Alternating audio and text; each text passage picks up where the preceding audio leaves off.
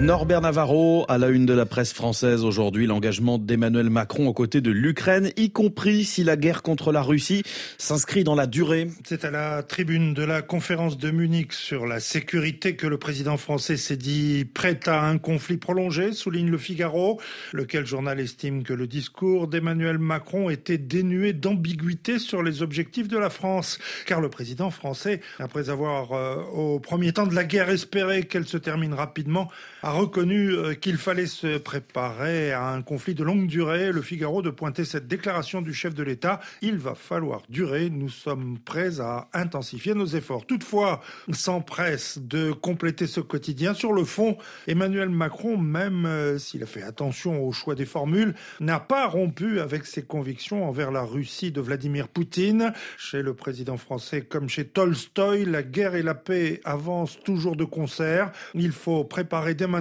les conditions et les termes de la paix, a-t-il dit.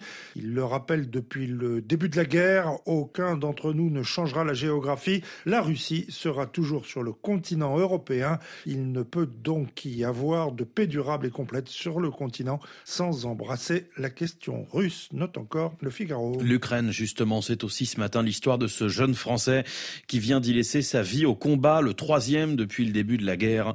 Il a été tué par un tir d'obus. Il s'appelait Andreas Gallosi, il avait 22 ans, il était brancardier à Dijon, dans le centre nord-est de la France. Il s'était engagé comme combattant volontaire en Ukraine dans la Légion internationale.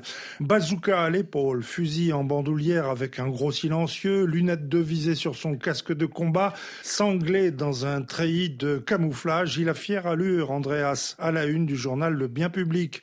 Il se sentait utile sur le terrain, dit sa mère à la une de ce journal, comme le relate ce quotidien lorsqu'en février 2022, le président ukrainien Volodymyr Zelensky invite les Européens ayant une expérience du combat à se rendre en Ukraine pour combattre l'armée russe. Andreas se sent concerné, ni une ni deux pour se battre.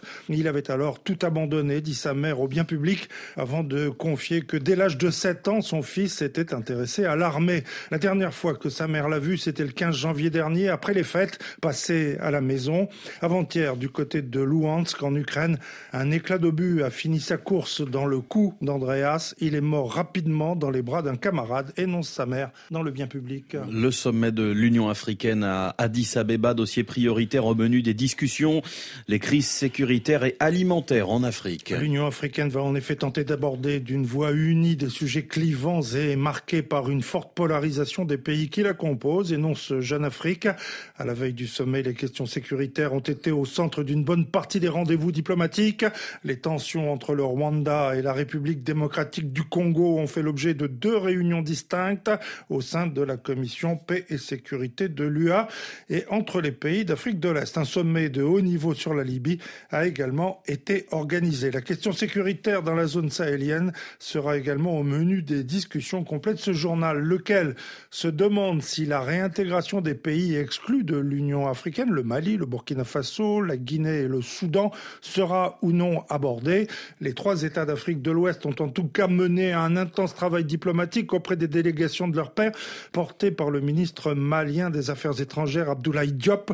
Citant une source diplomatique, Jeune Afrique signale que le Mali, le Burkina et la Guinée ont également insisté sur la nécessité de ne pas pousser pour la tenue d'élections avant que leur pays ne soit stabilisé. Et puis, rideau à l'Assemblée nationale la nuit dernière de l'examen du texte des réformes des retraites en France, la fin de l'examen de ce texte. Les députés n'en ont voté que deux articles sur 20. Une faillite démocratique qui donne le vertige, se désole Libération, qu'ils soient de droite ou de gauche. Pour ce journal, pas de doute, les députés et leurs dirigeants sont tous coupables de ce fiasco. La majorité relative plus responsable que d'autres et à sa tête le président Macron qui, dans cette affaire, a commis une faute, estime Libé. Norbert Navarro pour la revue de presse. Merci beaucoup et à demain. À demain.